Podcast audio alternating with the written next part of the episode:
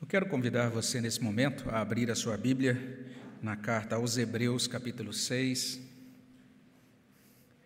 Hebreus, capítulo 6, nós vamos ler a partir do versículo 13 até o versículo 20. Hebreus, capítulo 6, de 13 até 20. Se você encontrou, convido a ler aí comigo. Você que está na sua casa, peço também que você acompanhe essa leitura. Fique atento aí para esse momento, é o instante de nós meditarmos na palavra de Deus aqui em Hebreus 6, de 13 a 20. Vamos ler juntos. Pois, quando Deus fez a promessa a Abraão, visto que não tinha ninguém superior por quem jurar, jurou por si mesmo, dizendo: Certamente te abençoarei e te multiplicarei. E assim, depois de esperar com paciência, obteve Abraão a promessa. Pois os homens juram pelo que lhes é superior, e o juramento, servindo de garantia para eles, é o fim de toda contenda. Por isso, Deus, quando quis mostrar mais firmemente aos herdeiros da promessa a imutabilidade do seu propósito, se interpôs com o juramento para que, mediante duas coisas imutáveis, nas quais é impossível que Deus minta, forte alento tenhamos nós, que já corremos para o refúgio, a fim de lançar mão da esperança proposta, a qual temos por âncora da alma, segura e firme, e que penetra além do véu, onde Jesus, como precursor, entrou por nós, tendo se tornado sumo sacerdote para sempre, segundo a ordem de Melquisedeque. Vamos orar mais uma vez? Senhor, muito obrigado pela tua palavra. Colocamos-nos diante dela, reconhecendo, Senhor Deus, a nossa completa pobreza espiritual. O quanto, a Deus, nós carecemos, que o Senhor seja gracioso e nos conceda a bênção do Senhor, para que essa palavra faça sentido para nós, e não apenas que ela seja entendida, mas, ó Deus, que ela produza mudança no nosso coração que nós sejamos mudados para melhor, que nós sejamos aproximados do Senhor, que nós possamos ser moldados, que nós sejamos moldados pelo Teu Espírito Santo por meio da Tua palavra. Ó Deus, repreende o inimigo das nossas almas. Ó Deus, aquieta o nosso coração e dá-nos, ó Deus, agora uma alma atenta à Tua voz. É o que pedimos no nome de Jesus. Amém, Senhor Deus.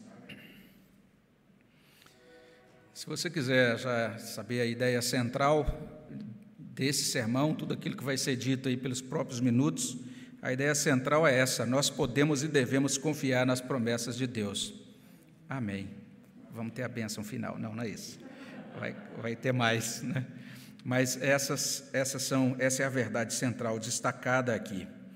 Em Hebreus capítulo 6, versículo 12, nós fomos motivados a imitar aqueles que pela fé e pela longanimidade herdam as promessas, é o que consta lá no verso 12. Nós meditamos sobre esse verso 12 é, na última semana e realmente é simples assim. Tem um cântico que fez um, um relativo sucesso na década de 1980, e a gente vai revelando nossa idade aí, né? E esse cântico trazia esse questionamento: de que lado você está? E era uma, um coro em que simplesmente isso ia sendo perguntado várias vezes: de que lado você está, de que lado você está, de que lado você quer ficar. É, nós podemos ser contados entre aqueles que abandonam a fé, Hebreus 6, de 4 a 8, ou podemos ser contados entre aqueles que prosseguem nessa vida confiantes em Deus, Hebreus 6, a partir do verso é, 9 até esse ponto no verso 20. Basicamente é isso que está sendo apresentado por Hebreus. Ele está dizendo: a gente precisa se posicionar, a gente precisa entender onde a gente está, a gente precisa tomar posição diante de Deus. Os ensinos desta passagem que lemos agora, né, 6, de 13 a 20, são dois. O primeiro ensino é esse: Deus deu promessas seguras a Abraão, versos 13 até 15. Esse é o primeiro ensino. O segundo ensino é que Deus nos anima com promessas seguras versos 16 a 20. Essas são as duas verdades ensinadas no texto, e vale a pena a gente olhar para essa primeira verdade. Deus deu promessas seguras a Abraão, é o que a gente encontra aqui nesses versos 13 até 15. Observe bem a segurança dessas promessas que Deus deu àquele servo dele chamado Abraão. A segurança da promessa de Deus a Abraão decorre é, desta promessa ter sido confirmada por juramento. Esse é o argumento que a gente encontra aqui nesse capítulo 6 de Hebreus. Deus jurou por si mesmo, está aí no verso 13. Pois, quando Deus fez a promessa a Abraão, veja aí no verso 13: visto que não tinha ninguém superior por quem jurar, jurou por si mesmo. Isso deu segurança a essa promessa. E o verso 14 menciona os termos da promessa: certamente te abençoarei, te multiplicarei. Essa foi a promessa. E quando nós olhamos para esta promessa no contexto da vida de Abraão, a gente está falando, na verdade, de algo que os teólogos chamam de a promessa do pacto da graça.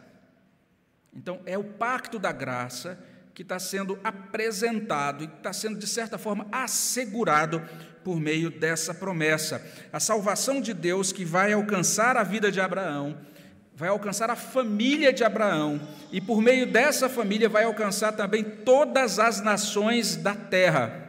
E é, inclusive é por conta dessa promessa que Deus fez a Abraão que nós estamos aqui nessa noite cantando ao Deus de Abraão louvai, porque alcançou de fato as, as nações da terra, continua sendo espalhada pelas nações da terra essa mesmíssima promessa que foi feita a Abraão.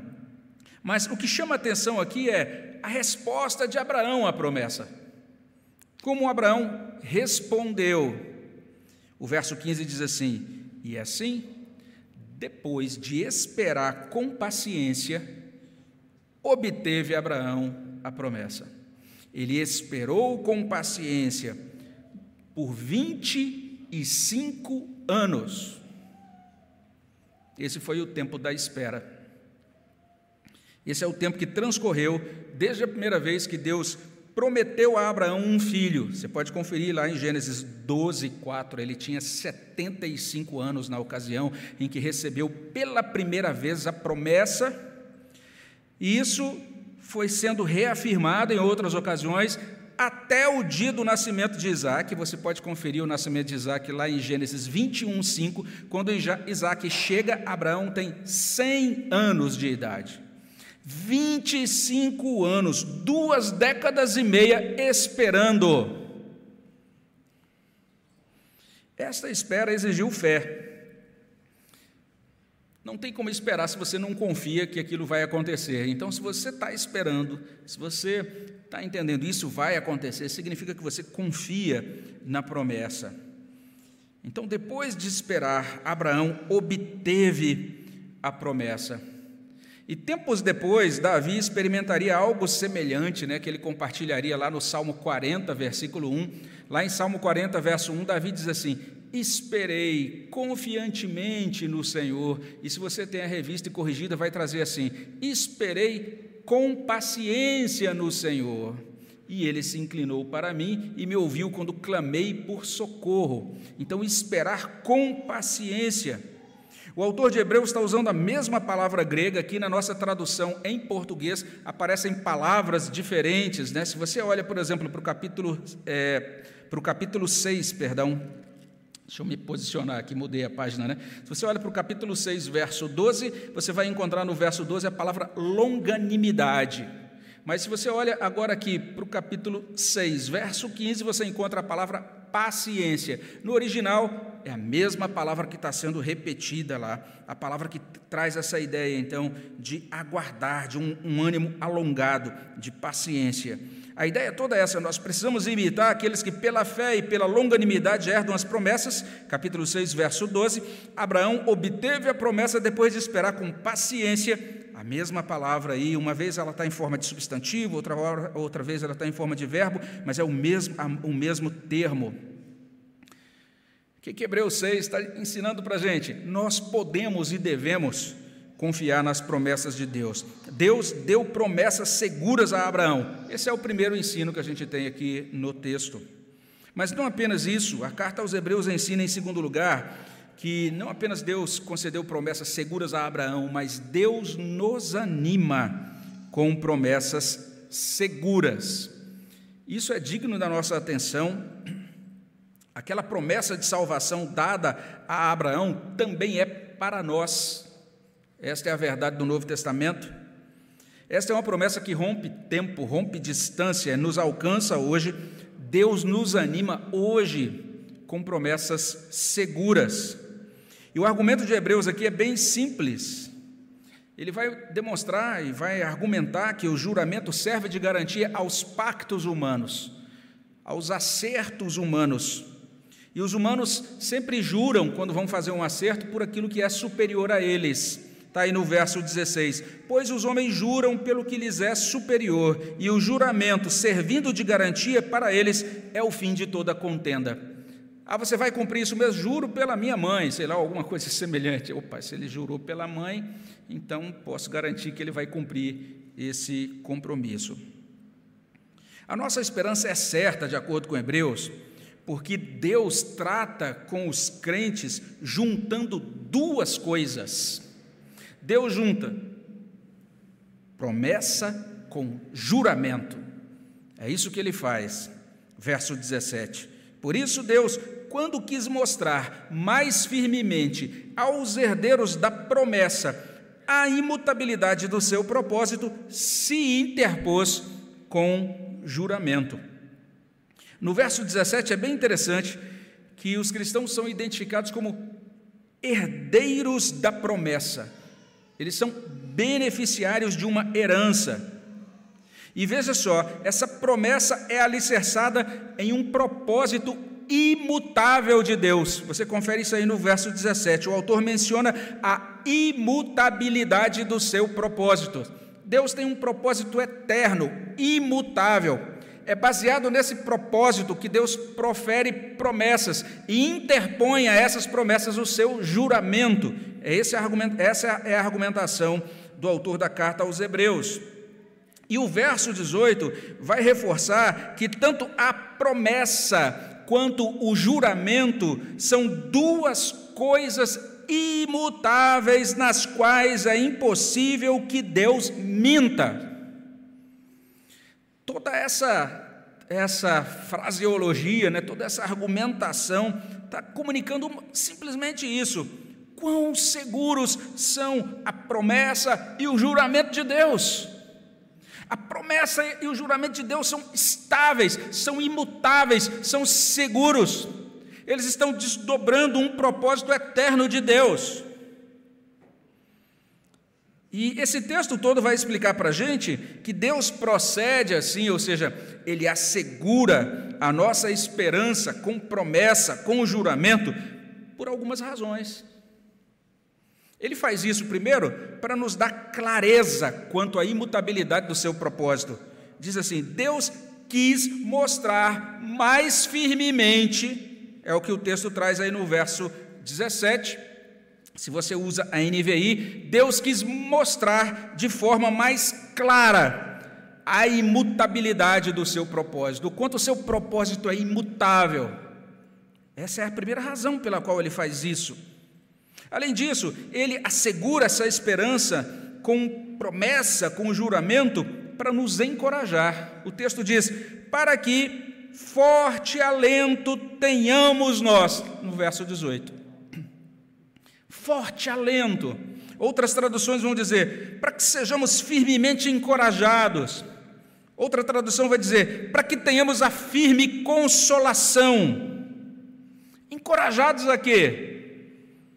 Encorajados a nos, a nos refugiar nele, como diz aí o verso 18 encorajados a nos refugiar nele e, desse modo, lançar mão, ou como diz em outra, outra tradução, a reter, ou como diz outra tradução, a tomar posse da esperança proposta.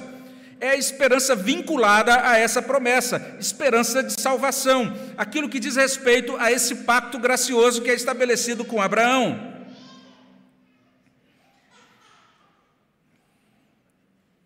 O verso 18 traz então: Nós que já corremos para o refúgio a fim de lançar a mão da esperança proposta. Mas tem uma terceira razão pela qual Deus faz isso, né? Ele promete e coloca sobre a promessa um juramento. Está aí também no verso 19, no iníciozinho. Ele diz: A qual temos por âncora da alma, segura e firme. Isso é, é impressionante. Ele está falando da esperança proposta. Ele está dizendo: sabe para que serve essa esperança proposta, essa esperança baseada nessa promessa? Essa esperança serve por âncora da alma, segura e firme.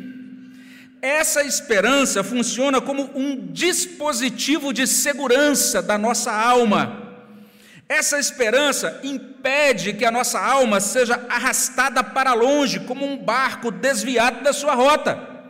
Uma âncora que firma o barco no lugar. E Hebreus, de vez em quando, faz uso dessa linguagem, né? ele já falou lá em 2, verso 1, sobre o perigo de da alma ficar à deriva, desviar-se o que ele está dizendo é: a esperança certa é como uma âncora que mantém a alma protegida e firme. Quando a gente perde a esperança, a alma se desvia.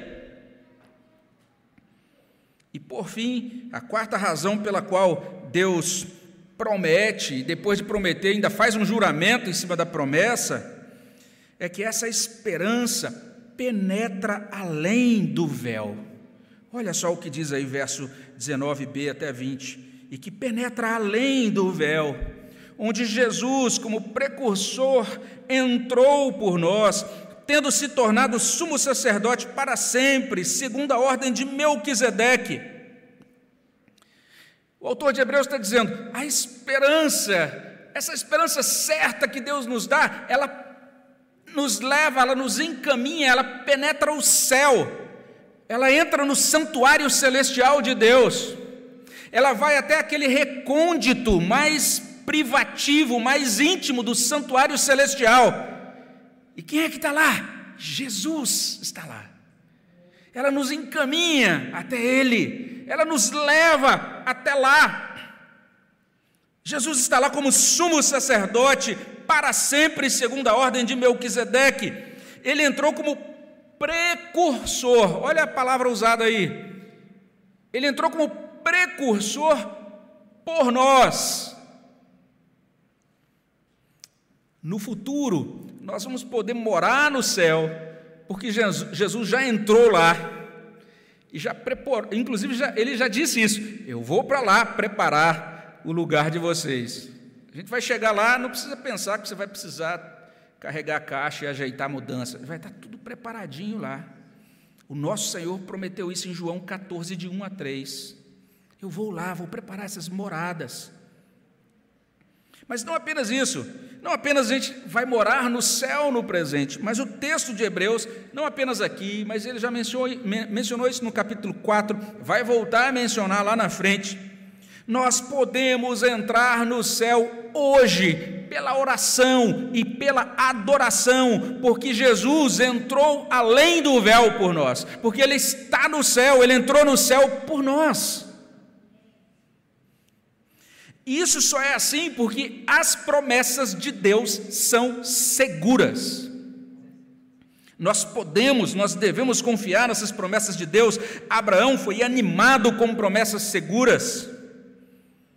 Mas Deus não fez isso só com Abraão, ele hoje nos anima com promessas seguras.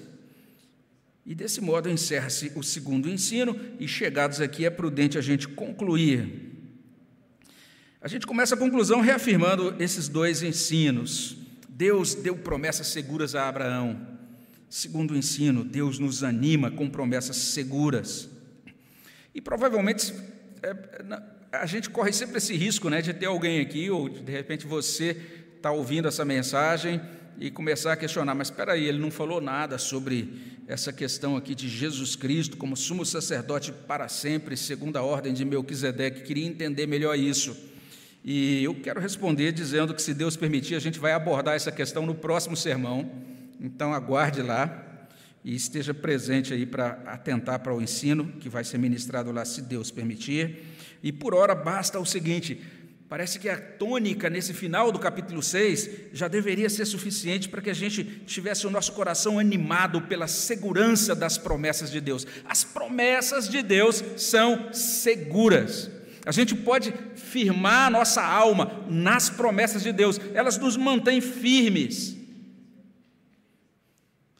E quando a gente pensa nessas promessas, olhando para essa promessa de Deus a Abraão, deve chamar a nossa atenção a necessidade de paciência.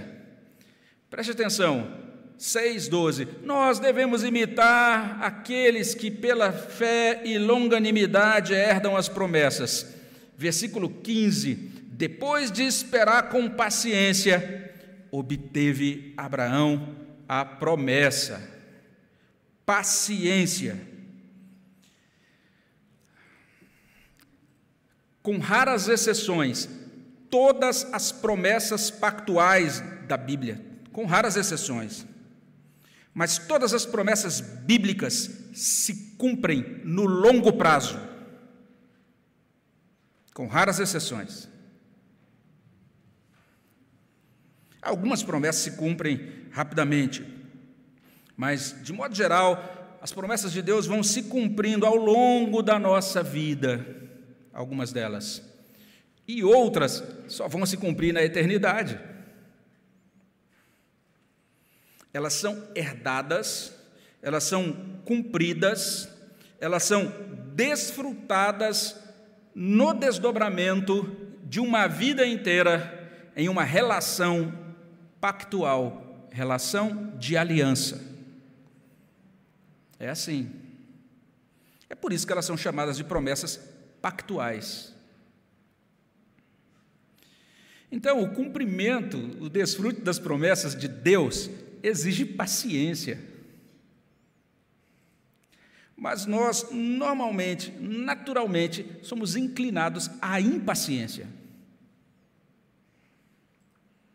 Nós entristecemos a Deus, às vezes nós ferimos o próximo, às vezes nós prejudicamos a nós mesmos por conta da nossa impaciência.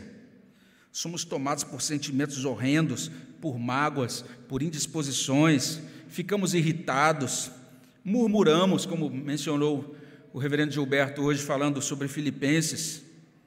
Nós, na verdade, é, temos muita dificuldade com essa questão da paciência. Nós nos aborrecemos de montão por causa da nossa impaciência. Impaciência é a incapacidade de dizer não por enquanto. Isso é impaciência. Impaciência é a incapacidade de esperar com serenidade, com gratidão e com alegria. Você espera porque é forçado a esperar, mas você vai reclamar um monte porque está esperando. Deus precisa nos ajudar porque nós somos naturalmente impacientes. E veja, eu não estou me referindo aqui apenas aos adolescentes ou aos jovens, não é isso. Eu estou falando de nós, adultos com mais de 40, 50 anos. Nós também somos bastante impacientes. Afinal de contas, todos nós estamos lidando com essa, essa realidade que é nova, não é? Essa realidade da conexão de internet, de alta velocidade, esse é, nós somos aquela geração que cobra, a gente deseja que alguém nos responda imediatamente depois que a gente manda a mensagem de WhatsApp. E se a gente percebe que ela leu e não respondeu, aí a gente se sente indignado, já desconsiderado, diminuído. Nós somos aquela geração que avalia o desempenho dos serviços e dá mais estrelas para quem atende bem e rápido. Bem e rápido. As duas coisas têm que estar juntas hoje. A gente quer resultados rápidos na vida profissional. As pessoas estão começando hoje na vida profissional, começam hoje e já querem ter boa reputação, sucesso, um dinheirão no banco em pouco tempo. A geração da impaciência. E se o chefe diz assim, oh, você precisa lavar o banheiro, mas eu sou pós-doutor e não sei o quê, estou ah, sendo maltratado, vou entrar na justiça. É assim. Nós queremos resultados rápidos na vida amorosa, na vida familiar. A gente almeja por satisfação impressionante, cônjuges, cônjuges e filhos maravilhosos no curto prazo. É o tempo do amor de micro-ondas, que é diferente do amor de Deus, que é amor de fogão de lenha, que aquece aos poucos e que demanda tempo. Nós queremos resultados rápidos na vida religiosa, conhecimento de Bíblia, teologia, vida cristã em cursos breves. Igrejas ágeis em multiplicar projetos, arrecadação, influência, eventos dominicais rápida e perfeitamente executados que nos empoderam como leões, e a gente sai aqui agora durante a semana para enfrentar todos os obstáculos e vencer tudo. Queremos resultados conforme o desejo da hora, certos, rápidos. Isso faz de nós a geração da ocasião, a geração da circunstância. Mas geração circunstancial é diferente de geração pactual.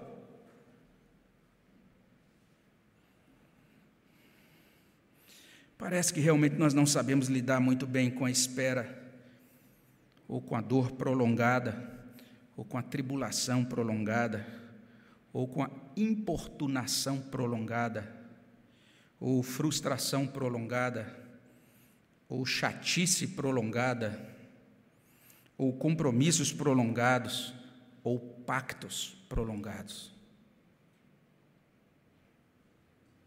Nós não somos afeitos à paciência, mas olha aqui para Hebreus 6, os pacientes é que herdarão as promessas. Então tem um problemão aí. A gente precisa colocar essa questão da impaciência diante de Deus, suplicar: Deus, livra-me disso. A gente tem que pedir a Deus que nos torne pacientes, porque o fruto do Espírito é longanimidade, ou seja, é paciência. E quando a nossa paciência se esgotar, a gente tem que pedir mais de Deus. Deus me dá mais paciência. E a gente tem que ir renovando esse pedido até o dia em que herdaremos as promessas. É isso que Hebreus está falando para a gente. Essas promessas são para aqueles que acreditam em Deus, aqueles que são aqui identificados como herdeiros das promessas, ou seja, aqueles que podem chamar Deus de Pai, que foram feitos herdeiros de Deus porque receberam Jesus como Salvador, como Senhor. Você que ainda não tem Cristo na sua vida precisa compreender isso. Você que tem acompanhado aí os nossos cultos online e tem tido as suas primeiras aproximações com o cristianismo, você precisa entender que fora do cristianismo a vida oscila entre promessas falsas, enganação ou então promessas sinceras, mas que não podem ser cumpridas por conta da incapacidade humana, ou promessas que acrescentam um peso demolidor sobre as nossas costas, porque a gente só pode desfrutar dos benefícios delas se a gente pagar muito caro por elas. Somente o cristianismo bíblico apresenta promessas da graça promessas de Deus, garantidas por juramento de Deus, promessas que estabelecem não uma esperança que oscila conforme as circunstâncias, mas as promessas de Deus estabelecem esperança certa. Sendo assim, todos nós somos convidados a abandonar a incredulidade, a crer nas promessas de Deus. Nós podemos e nós devemos confiar nessas promessas de Deus. E fiados em Deus, nós teremos como cantar aquilo que consta lá no hino 107. Firme nas promessas de Jesus, do Senhor Jesus, em amor ligado sempre à sua cruz, cada dia mais me alegro em sua luz, firme nas promessas de Jesus. Que seja assim. Vamos orar sobre isso, vamos pedir que Deus abençoe os nossos corações com essas verdades de Hebreus capítulo 6. Abençoa, Senhor, nossos corações com a tua palavra. Fala, Senhor Deus, às nossas vidas. Derrama a tua graça sobre nós. É o que pedimos, ó Pai, no nome de Jesus. Amém, Senhor Deus.